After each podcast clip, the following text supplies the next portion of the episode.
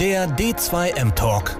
Gespräche zum Wandel der Kommunikation mit Thorsten Ising und Björn Negelmann. Der D2M Talk. Jeden Dienstag von 15.30 Uhr bis 16.15 Uhr. Herzlich willkommen zum ersten D2M Talk mit dem Thorsten. Ich werde ihn mal einblenden. Kann ich ihn fokussieren? Genau. Äh, Hallo. Hier. Genau. Und ähm, ja, äh, Hintergrund ist, ähm, wir werden alle gerade disruptiv digital und machen alle was Neues, probieren alle was Neues aus. Und ähm, auch wir rund um den D2M Summit wollen, wollten was Neues ausprobieren. Und da ist die Idee äh, mit dem Thorsten entstanden, dass wir doch mal wöchentlich äh, hier Diskussionen starten, da wir ja nicht uns alle unbedingt ähm, vor Ort bei einer Konferenz dieses Jahr treffen können, müssen wir das im virtuellen Raum machen. Und äh, dafür dient unter anderem auch dieser D2M-Talk, den wir ab jetzt jeden Dienstag, äh, haben wir uns vorgenommen, um 15.30 Uhr hier äh, nach Facebook reinbringen wollen und uns immer wieder äh, Gäste einladen möchten, die etwas zu sagen haben, äh, mit denen wir sprechen wollen. Und ähm, ja, wo wir ein bisschen über die aktuellen Entwicklungen rund um die Veränderungen bei der digitalen Kommunikation mit Content Marketing, Social Media Marketing, Community Management etc. Äh, uns ein bisschen unterhalten möchten. So, den Start machen wir heute mit der äh, Kerstin Hoffmann, Dr. Kerstin Hoffmann, PR-Doktor.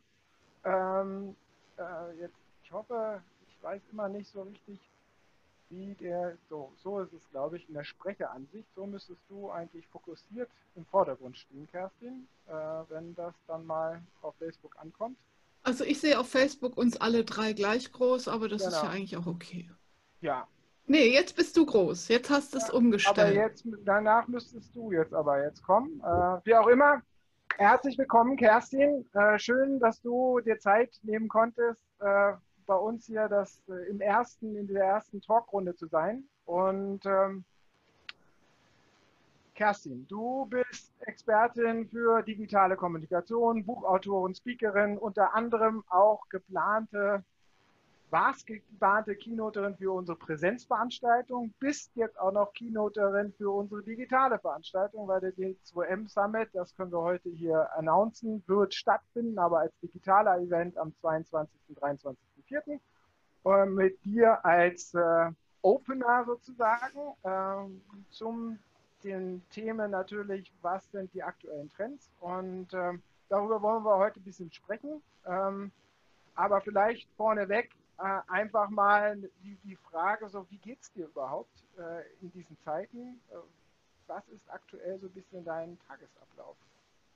Also mir geht es sehr gut in diesen Zeiten. Ich komme aus meinem Videostudio im Keller kaum noch raus, was in mir so ein bisschen die Hoffnung weckt, äh, dass meine Haare nicht so schnell wachsen, weil ich habe im letzten Jahr eine falsche strategische Entscheidung getroffen. Ich habe mich für eine Kurzhaarfrisur entschieden und dann Profi neue Profilbilder machen lassen und die stimmen jetzt nicht mehr. Nee, aber Scherz beiseite, mir geht es sehr gut. Vielen Dank. Ich habe mich auch gefreut, von euch zu hören, dass es euch gut geht. Mein Tagesablauf ist gar nicht so anders als sonst auch. Mein, meine Arbeit teilt sich ja zwischen Arbeit im Office und Reisen zu Vorträgen und Beratungen, nur dass ich jetzt halt nicht zu Vorträgen und Beratungen reise nach draußen, sondern in mein Studio im Souterrain reise. Und es ist natürlich zunächst mal einiges weggefallen, auch bei mir, aber erfreulicherweise für geht auch vieles weiter und ich finde es vor allen Dingen ganz, ganz toll, dass Konferenzveranstalter wie ihr sowas so schnell auf die Beine stellt, denn ich glaube, das ist auch ganz wichtig in diesen Zeiten zu gucken, was, was kann ich, was meiner Community nützt. Es sind ja ganz viele Leute, die jetzt auch Orientierung suchen, die Ja, also ich glaube, es sind einfach Zeiten, wo man der Community was zurückgeben kann. Ich habe jetzt zum Beispiel so eine Facebook-Gruppe, Selbsthilfegruppe Homeoffice und digitales Arbeiten gegründet, wo man sich austauschen kann.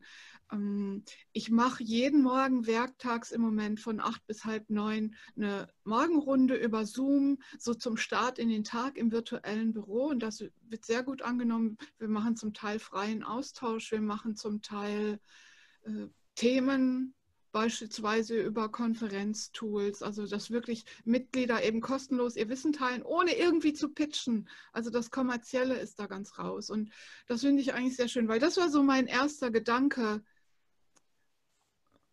Ich meine, sowas belastet einen, ja, belastet ja jeden. Und ich finde, in so einer Situation geht es einem gleich viel besser, wenn man sich überlegt, die Aufmerksamkeit von sich selber abzuziehen und zu gucken, wie kann ich anderen helfen.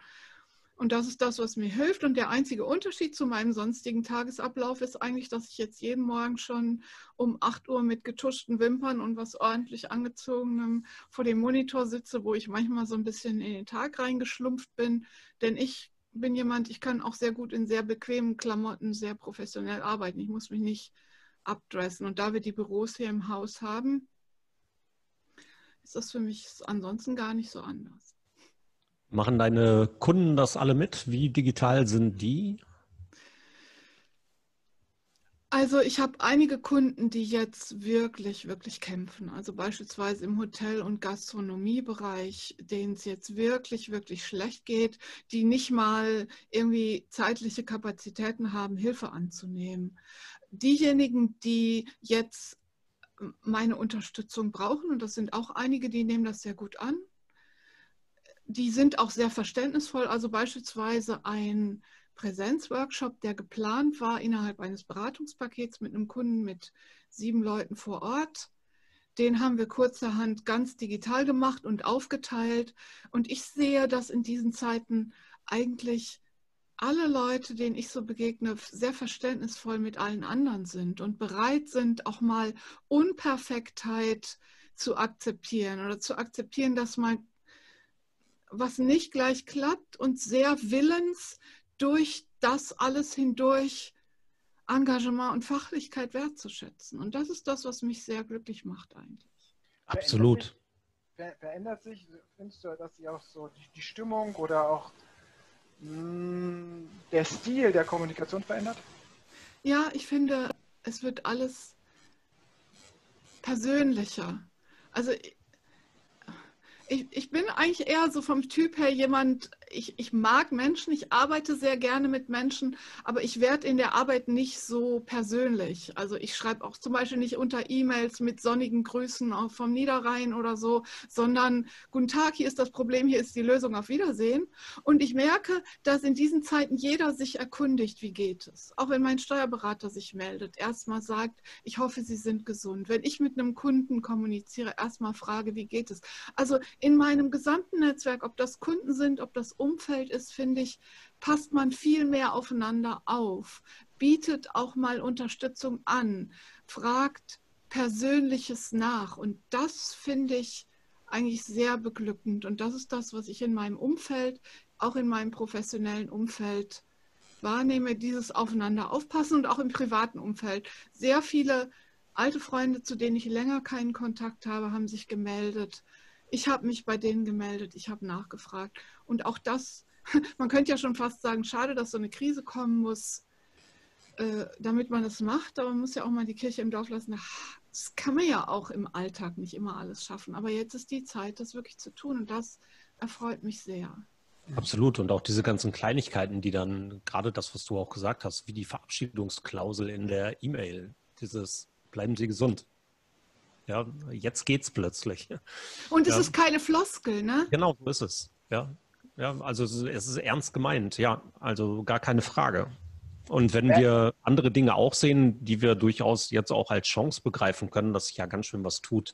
Also viele Unternehmen oder viele Menschen, die ähm, sich bislang eher dem digitalen Weg versperrt haben, die nicht VPN zur Verfügung gestellt haben, damit Mitarbeiter von zu Hause arbeiten konnten, sind jetzt leider Gottes dazu gezwungen, durch diese Situation mit Homeoffice und Co. konfrontiert zu werden. Aber wir werden digitaler aus dieser ganzen Geschichte rauskommen, als wir reingegangen sind. Und vielleicht ist das eben auch eine Chance für uns als, als ähm, Land, als Beruf, als Branche, als alles Mögliche, da draußen tatsächlich digitaler zu werden, als wir im Moment sind.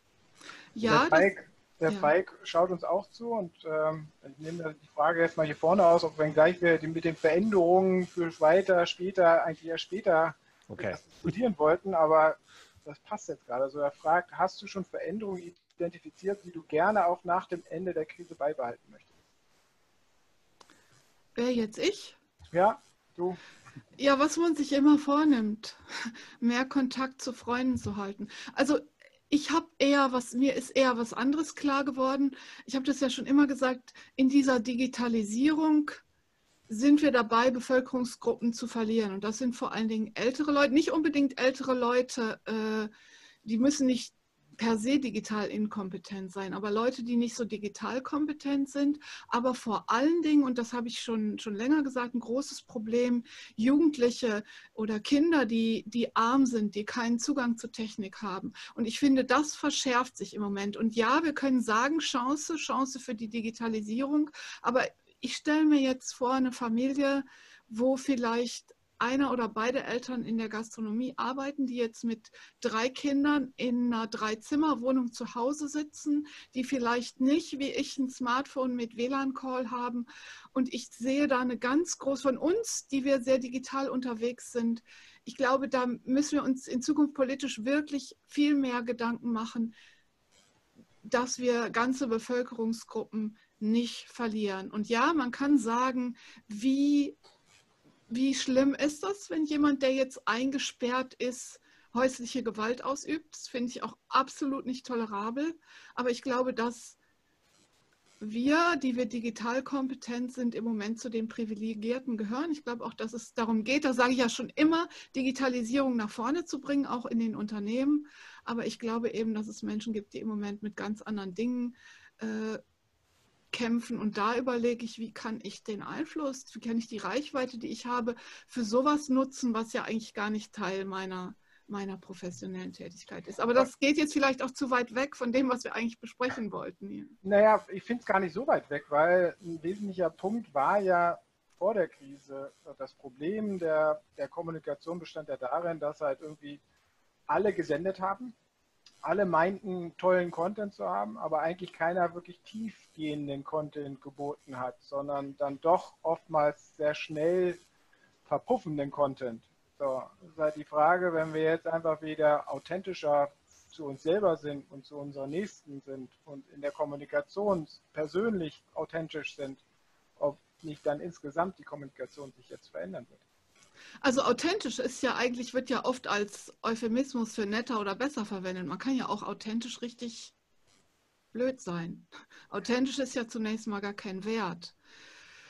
Ich weiß nicht, ich gebe mich nicht so vielen Illusionen hin, was die Nachhaltigkeit von, also wenn es einem wieder gut geht oder wenn die Krise vorbei ist, glaube ich, wird auch wieder Normalität äh, ein treten. Aber ich glaube, es ist für uns sinnvoll, das zu dokumentieren und zu gucken, wie können wir den Einfluss, den wir haben, geltend machen. Wie können wir auch sowas wie Reichweite für was anderes nutzen, als nur um den eigenen Umsatz zu erhöhen. Großartig. Ja, stimmt. Es wird was zurückbleiben. Sind aber schon mal Thorsten, mach weiter, mach weiter. Nee, alles gut, passt schon. Ich war fertig. ich, ich versuchte jetzt den Übergang zu unserer äh, Frage, um jetzt nicht so den abrupten Übergang so von den persönlichen zu den Business zu machen, aber trotzdem ähm, äh, den, den, Übergang zu finden äh, zu deiner Keynote und zu den Trends, die du ja siehst. Also wir haben ja die Keynote oder die Absprache darüber, dass du beim D2M mitwirkst, sei es erst in der Präsenzveranstaltung, jetzt in der Digitalveranstaltung, weit vor der Krise halt äh, gemacht. Und da ging es halt immer darum, dass wir neue Wege beim Thema Content Marketing und digitaler Kommunikation noch gehen müssen. So, vielleicht äh, knüpfst du da mal an, wo du da die Probleme gesehen hast, vielleicht losgelöst erst vor der Krise und hinterher versuchen wir das nochmal mit der Krise jetzt neu zu interpretieren, ob sich da jetzt noch Veränderungen ergeben. Also zunächst mal sieht man ja oder habe ich immer wieder gesehen, wenn Unternehmen Kommunikationsstrategien oder Content Marketing machen, denken die immer nur an Senden, Senden, Senden und vergessen, dass es viel wichtiger ist, zuzuhören.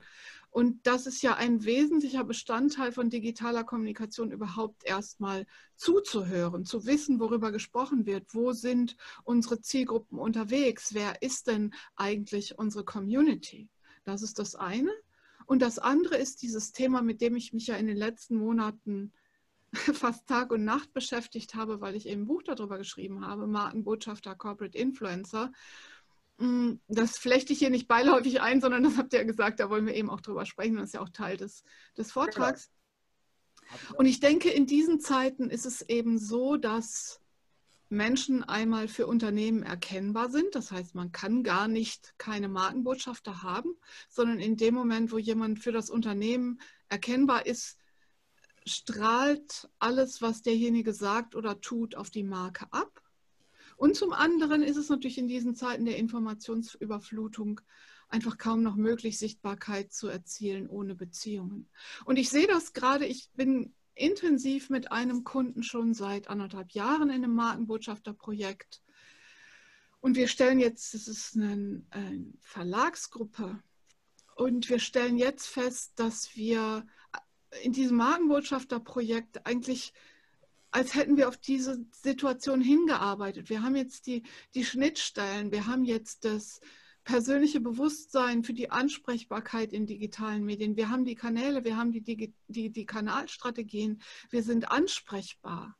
Ja, und, und daran sieht man eigentlich, was wichtig ist. Community, Wertschätzung der Community, zuhören, ansprechbar sein über die Kanäle, die die Community oder die die Ansprechpartner wählen und eben, wie du gesagt hast, authentisch als Gesichter präsent zu sein.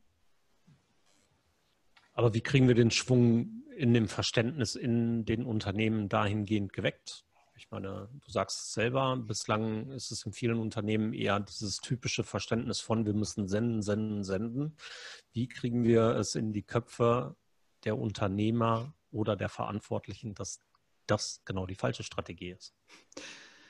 Also was ja diese Krise ganz klar zeigt, ist, was man im Grunde immer schon weiß, dass Menschen etwas nur aus zwei Gründen tun. Belohnung erhoffen, Schmerz vermeiden. Und wenn Sie keine Belohnung dahinter vermuten oder mit dem Verhalten nicht äh, annehmen, Schmerz zu vermeiden, tun Sie es nicht. Und deswegen kann man in der Krise plötzlich Dinge machen, die vorher nicht möglich waren. So, und deswegen kann man auch nicht Unternehmen zu was bewegen, sondern immer nur Menschen in Unternehmen.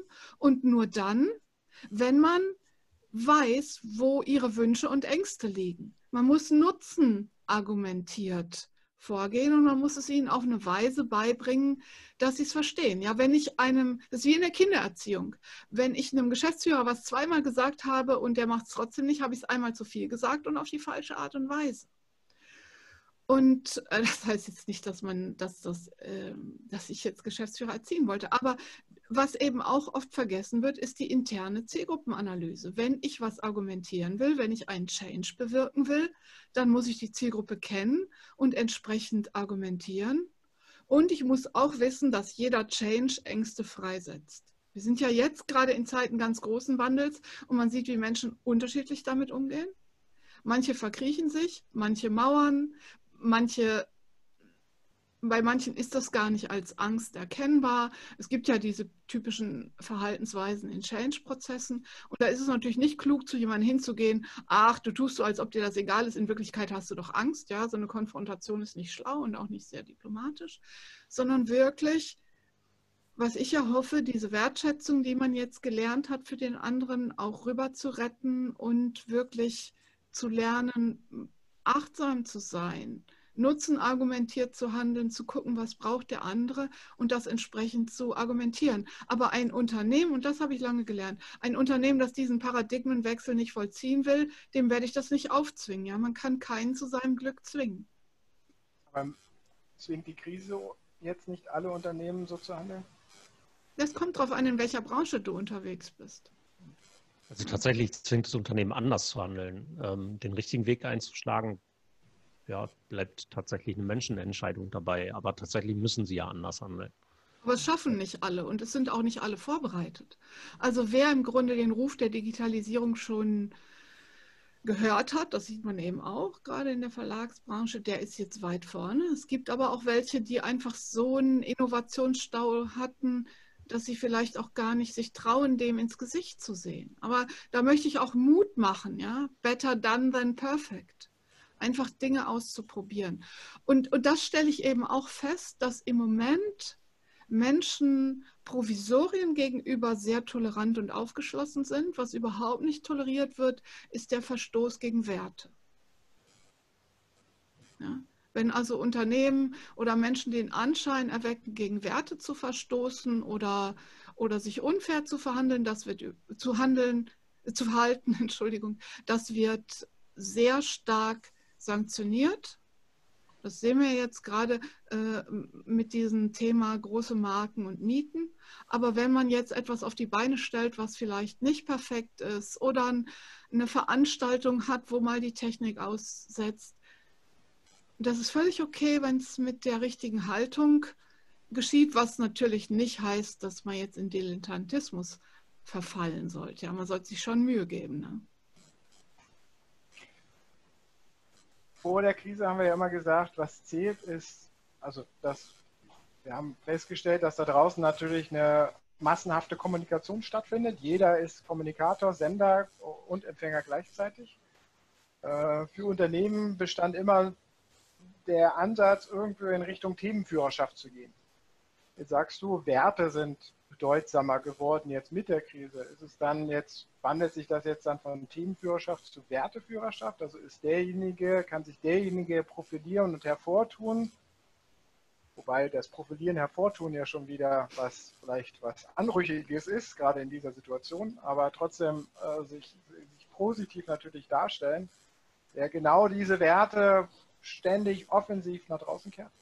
Also ich kann ehrlich gesagt leider gar nicht viel, also immer dieses vor der Krise, in der Krise, nach der Krise, was wir nicht wissen. Also ich kann gar nicht viel anderes sagen, als ich vorher auch schon gesagt habe. Unternehmen sind dann erfolgreich, wenn sie Werte haben und entsprechend diesen Werten handeln. Und wenn auch die, die Corporate Influencer, also die sichtbaren Köpfe aus den Unternehmen entsprechend diesen Werten handeln. Und meines Erachtens ist es auch nur so möglich, langfristig und nachhaltig sowas wie Themenführerschaft zu erlangen. Und Themenführerschaft erlangt man, indem man Nutzen schafft. Nicht zuletzt auch Content Marketing. Ja, wenn du da irgendwelche hohlen Blasen absonderst, das liest keiner und das guckt sich keiner an. Aber wenn du werteorientiert handelst, wenn du den Nutzen deiner Zielgruppen, deiner Gesprächspartner im Blick hast, dann bist du erfolgreich. Und das gilt jetzt äh, nicht anders als vorher auch. Es wird vielleicht nur einigen mehr bewusst. Hoffe ich. Die Menschen werden sensibler dafür, ja, denke ich auch, gerade für diese Werteorientierung. Das könnte ein Rückschluss aus dieser, aus dieser Zeit sein, durch die wir gerade gehen. Aber ich stimme mir vollkommen zu, es war vorher auch nicht anders, als es danach sein wird. Aber bis auf, ja. bis auf diese Sensibilität in Richtung Werte und Co. und dass die Leute genau hingucken. Also du hast es ja gerade schon genannt, diese, ähm, diese Auseinandersetzung mit großen Firmen und oder großen Marken und den Mieten, ähm, wo Menschen sich jetzt wahrscheinlich auch dann deutlich zurückziehen werden im Konsum diesen Marken gegenüber. Ja, da stehen die Werte eben im Vordergrund und nicht mehr das, was sie im Vorfeld versucht haben zu transportieren. Und das Thema, was sie ja durchaus auch hervorragend besetzen konnten. Das Thema spielt jetzt nicht mehr die große Rolle. Wenn sie aber beides beibehalten könnten, wäre das der ideale Gewinn gewesen.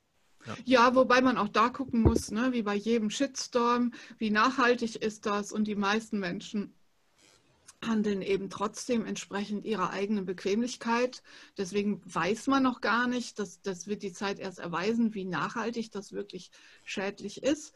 Und was auch klar ist, dieses Maß an Offenheit und Sensibilität und zum Teil auch Verletzlichkeit, was wir vielleicht im Moment haben, das kann man gar nicht auf Dauer aufhalten. Das schafft keiner. Also ich glaube, es ist auch eine gesunde Entwicklung und es werden viele Leute einfach sehr erleichtert sein, wieder in ihren Alltag zurückzukehren. Und dann muss man mal gucken, was davon geblieben ist. Deswegen, ne, ich finde es so wichtig, vielleicht das wirklich zu dokumentieren und auch solche Gespräche wie das jetzt hier zu führen und dann in einem Jahr oder in zwei oder in dreien, wer weiß, wie lange alles dauert, nochmal zu gucken, was ist davon übrig geblieben und einfach nochmal so eine Art Review zu machen. Aber jetzt erzähl uns doch mal äh, was zu deinem Buch, was ich hier oh, oh. eingeblendet habe. Ne? Was, ist, was ist dein Konzept? Was ist, äh, was ist die Argumentation in dem Buch?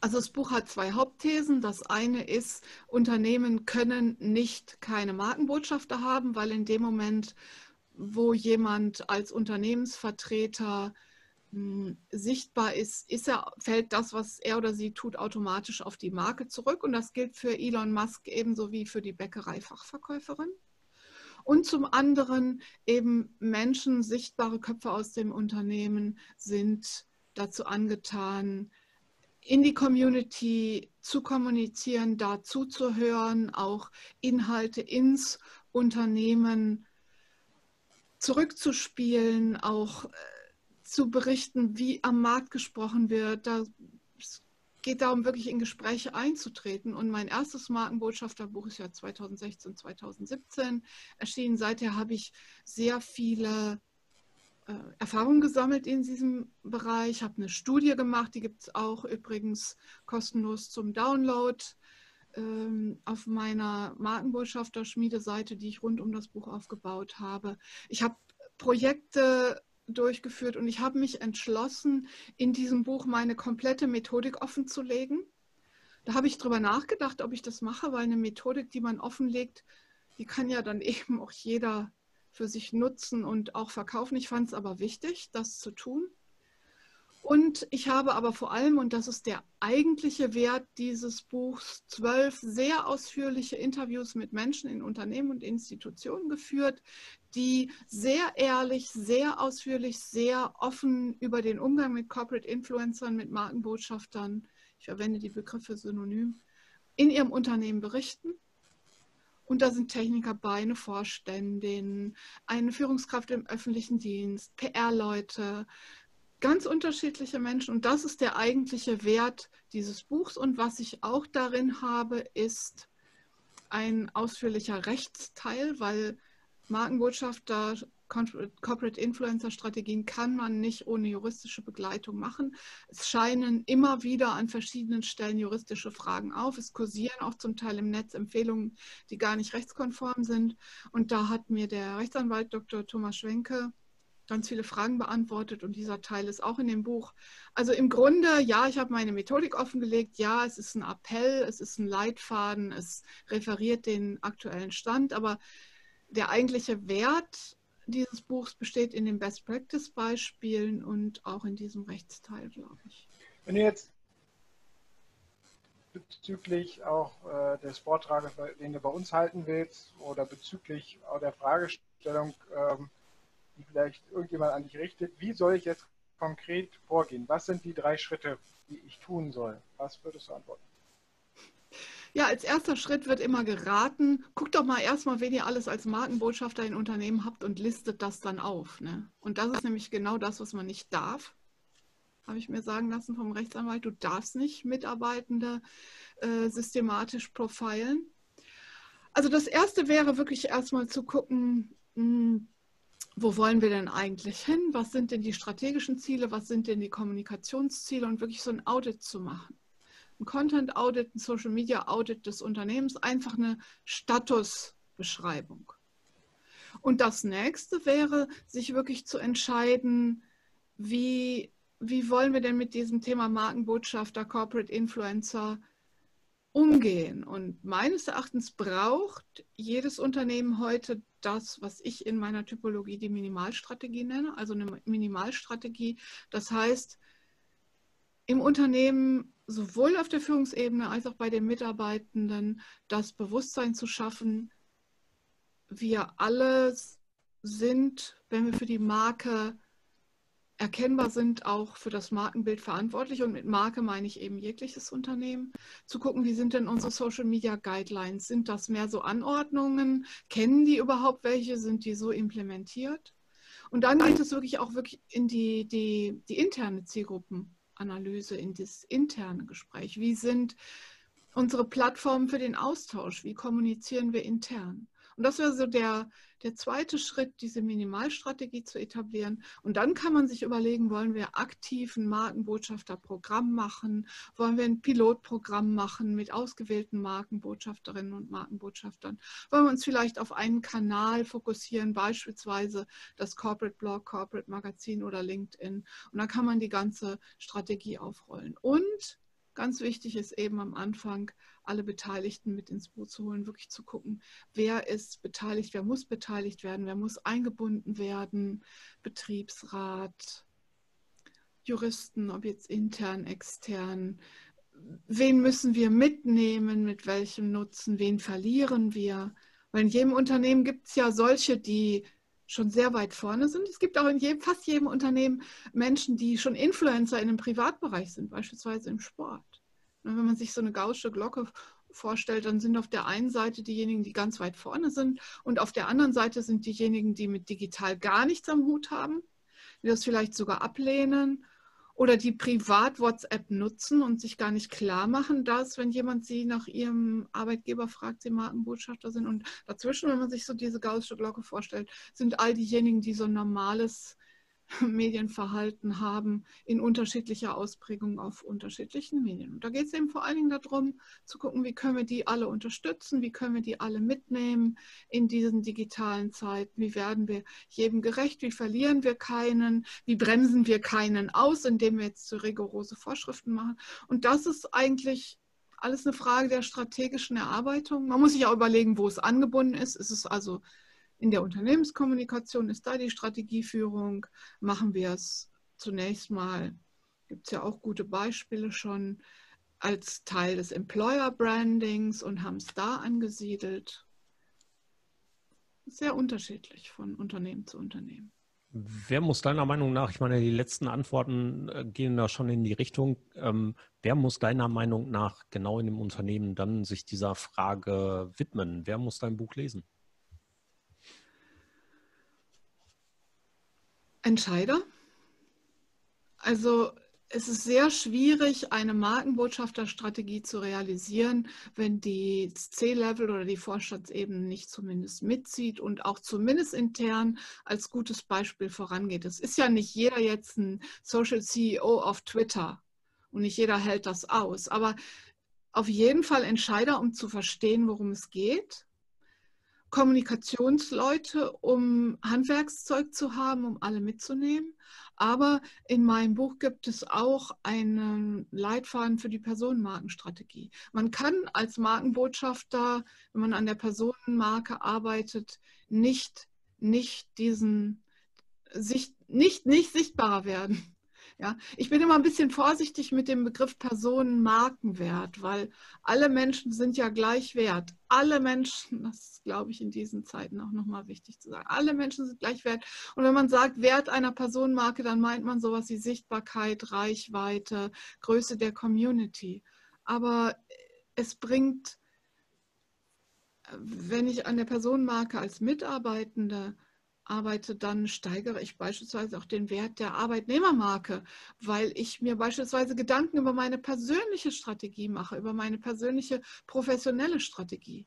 Und das habe ich tatsächlich auch schon in Unternehmen erlebt, in Markenbotschafterstrategien, dass da Menschen einen Karriereschritt gemacht haben, weil sie sich plötzlich erstmal überlegt haben, was ist denn eigentlich meine persönliche Strategie dabei? Was will ich denn ausstrahlen? Welcher Mensch will ich denn sein? Und was ist mir auch beruflich wichtig? Und da sind wir dann letztlich im Zirkelschluss wieder bei den persönlichen Werten und den Unternehmenswerten.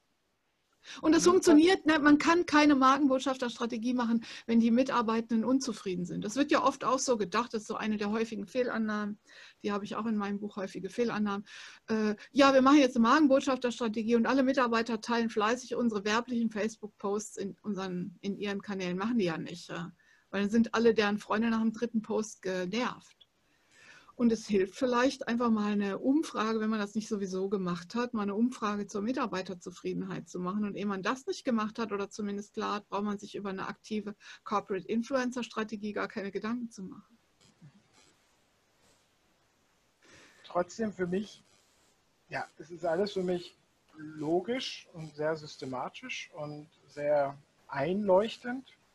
Wie kriegen wir das aber irgendwie in der Organisation nachher organisiert? Weil letztendlich ist es ja doch Markenbotschafter, der eine, äh, der eine Typus funktioniert besser als der andere. Das ist was sehr Persönliches, wo, wie die dann nachher agieren.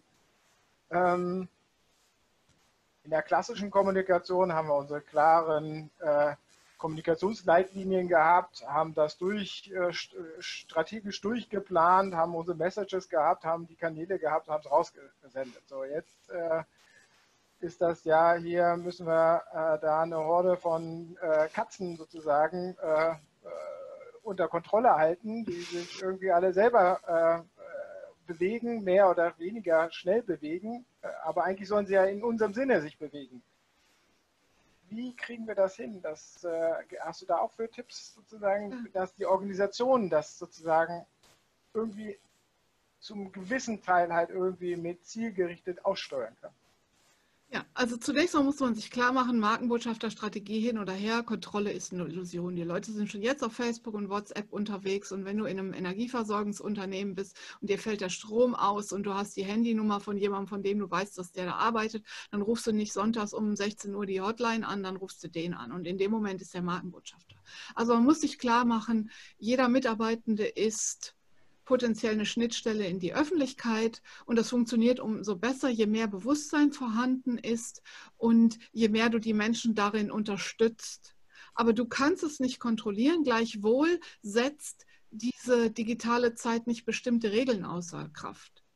Du musst Mitarbeitenden auch helfen, beispielsweise sowas wie Geheimhaltungs- Vereinbarungen aus dem Arbeitsvertrag und sowas in die digitale Welt zu übertragen, wenn es ihnen nicht selbst gelingt, beispielsweise in Social Media Guidelines. Denen muss klar sein, dass nicht nur, aber auch in Krisen nicht jeder plötzlich ein Pressesprecher ist, sondern man, es muss klar sein, wer darf wann worüber sprechen. Wenn ich auf was angesprochen werde, an wen kann ich verweisen und auch bei wem kann ich mir Unterstützung holen. Denn jetzt überleg mal bitte, du bist in einem Unternehmen, das gerade einem Shitstorm ausgesetzt ist und du bist da an vorderster Front. Ja, weil ich meine, das jetzt in der Krise, du bist bei einer Marke, die nicht die Miete zahlt und du bist Verkäufer im Moment haben die ja die Läden nicht auf, aber du bist Verkäufer in dieser Marke und dann kommt jemand rein und attackiert Online-Shop zum Beispiel. Ja, naja, das ist schon nicht so, nicht so bedrohlich wie, wie physisch, aber das kann natürlich auch sein, ja. Aber du wirst hinterher vielleicht physisch attackiert also physisch oder konfrontiert. Ja? Und du musst Mittel haben, äh, dich zu, zu, da auch zu wehren oder, oder unterstützen. Also es geht vor allen Dingen darum, Fürsorgepflicht zu erkennen für diese Mitarbeitenden, sie zu unterstützen und ihnen Bewusstsein zu schaffen. Und es muss klare Regeln geben. Ein Unternehmen ist keine Demokratie, wo jeder alles selbst sagen kann, ganz klar.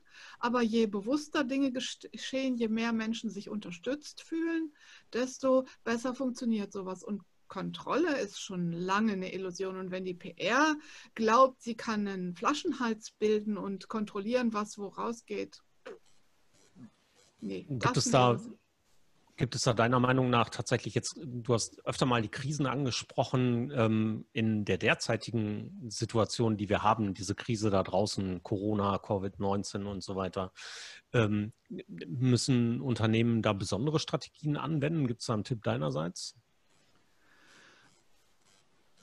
Also ich glaube, diejenigen, die im Moment noch da draußen unterwegs sind und für die Unternehmen arbeiten und zum Teil auch physischen Kontakt haben, die brauchen natürlich vor allen Dingen Wertschätzung und Unterstützung und Schutz. Die sind natürlich äh, so schon großem Stress ausgesetzt. Das ist, das ist alles so neu ich denke, die normalen Regeln der Krisenkommunikation gelten auch jetzt. und man sieht jetzt, das, was ich schon immer gesagt habe, jedes Unternehmen braucht ein Konzept für Krisenkommunikation, weil jederzeit irgendwas passieren kann. Und es hat einfach kaum ein Unternehmen. Und dann ist die Krisenkommunikation so gut oder so schlecht wie die Protagonisten, die da sitzen und sich engagieren. Und weil Menschen in Unternehmen dann oft bereit sind, sich über Gebühr zu engagieren, funktioniert das oft erstaunlich gut. Aber gerade in diesen Zeiten ist es wirklich wichtig, sich zu überlegen, welche Zielgruppen habe ich wo, wie werden die angesprochen, worauf müssen die antworten und wie, sieht, wie sehen die Touchpoints aus, also die, die Punkte der Kontaktaufnahme und wie sind die Kommunikations- oder User-Journeys. Was führt wohin? Wer braucht wo Unterstützung? Und das gilt eben in beide oder sogar in alle Richtungen. Ich weiß nicht, ob das deine Frage beantwortet. Absolut, absolut, passt. Großartig. Wir kommen jetzt schon langsam, wir haben uns das äh, Ziel gesetzt, so irgendwie bei 45 Minuten rauszukommen. Das ist jetzt schon fast gleich da. Von daher würde ich fast so ein bisschen ausfließen lassen jetzt an dieser Stelle. Und äh, naja, wir sind halt alle natürlich angespannt. Jeder in der Kommunikation ist angespannt. Persönlich sind wir angespannt äh, mit, den, mit der Situation. Ähm, vielleicht jetzt nochmal in, ins Persönliche zu dir reingerutscht. Was ist so wie verschaffst du dir gerade so die Glücksmomente, die dir Kraft geben für diese ganze Arbeit? Ich habe äh, meinem Yogalehrer Zoom beigebracht und ich habe jetzt fünfmal die Woche anderthalb Stunden Power-Yoga-Training. Und das ist wirklich großartig, ohne irgendwo hinfahren zu müssen. Und das ist das, was mir sehr viel Kraft gibt, meine, meine, ich bin sehr glücklich über meine Beziehung, dass ich mit, mit meinem Mann hier zusammen wohne, dass wir zusammen sind. Und ich bin auch sehr froh, dass wir hier auf dem Land leben und in ein, zwei Minuten draußen auf dem Feld sind. Und ich laufe einfach sehr viel. Also Laufen, Yoga und ganz bewusst Momente zu zweit genießen, Mahlzeiten zusammen wirklich wertzuschätzen und den Moment zu genießen, das ist eigentlich das, was mir im Moment besonders kostbar ist. Wie ist es mit euch? Was ist denn das bei euch, was immer, euch im Moment hochhält und in all diesem Stress kommt? Ich meine, Veranstalter, ja, ist ja auch Stress. Was macht ihr denn? Kein Stress im Moment. Ganz easy. Man macht ja jetzt alles digital. Was, was macht ihr denn? Thorsten. Bei mir ist es wirklich die Ruhe. Ja, ich komme endlich mal wieder dazu, einfach eine Runde durchzuatmen. Die letzten Monate waren echt anstrengend, sehr, sehr schnell und für mich, ja, ich komme gerade mal wieder ein bisschen dazu, ein bisschen durchzuatmen und mich neu zu sortieren. Das ist cool. Das passt. Schön. Vielen Dank, liebe Kerstin, äh, dass du da warst, dass du äh, dir Zeit genommen hast, hier als Gast bei unserem ersten Talk dabei zu sein. Ähm, wir wollen das weiterführen. Ähm, natürlich freuen wir uns auch, wenn ihr die Kerstin äh, bei dem Event nochmal zuhört. Das ist ein schlechtes Foto, aber wir passen jetzt gerade einigermaßen. Was anderes habe ich vorhin nicht gefunden auf die Schnelle. 22. 23. April, das, ähm, der D2M Summit, den wir normalerweise dieses Jahr eintägig gemacht hätten in mehreren Gleisen, haben wir jetzt aufgesplittet in eingleisig in zwei Tage. Und äh, ja, wer dabei sein möchte, äh, notiert euch den Termin, meldet euch an. Wir freuen uns. Die Kerstin freut sich sicherlich, Zuschauer zu haben. Ähm, und äh, ja, damit sind wir auch schon am Ende. Wir sagen danke fürs Zuhören. Also ich von meiner Seite, Thorsten. Danke, Kerstin, dass du dabei warst und wirklich hervorragend auf alle unsere Fragen geantwortet hast. Ich freue mich immer, dich zu sehen und mal in live kriegen wir auch wieder hin. Äh, die Freude ist ganz meinerseits. Ich fühle mich sehr geehrt, dass ich das eröffnen durfte. Ich fühle mich sehr geehrt, dass ich die Konferenz eröffnen darf. Es war super schön, euch zu sehen und zu hören. Danke für die super tollen Fragen und ich bin natürlich auch bei den weiteren Interviews dabei und bin sehr gespannt, was ihr noch so auf die Beine stellt. Das war der D2M Talk mit Thorsten Ising und Björn Negelmann. Nächste Woche geht's hier weiter mit spannenden Themen und Gästen. Mehr auf www.shiftmarcom.de der Plattform zum Wandel in Marketing und Kommunikation.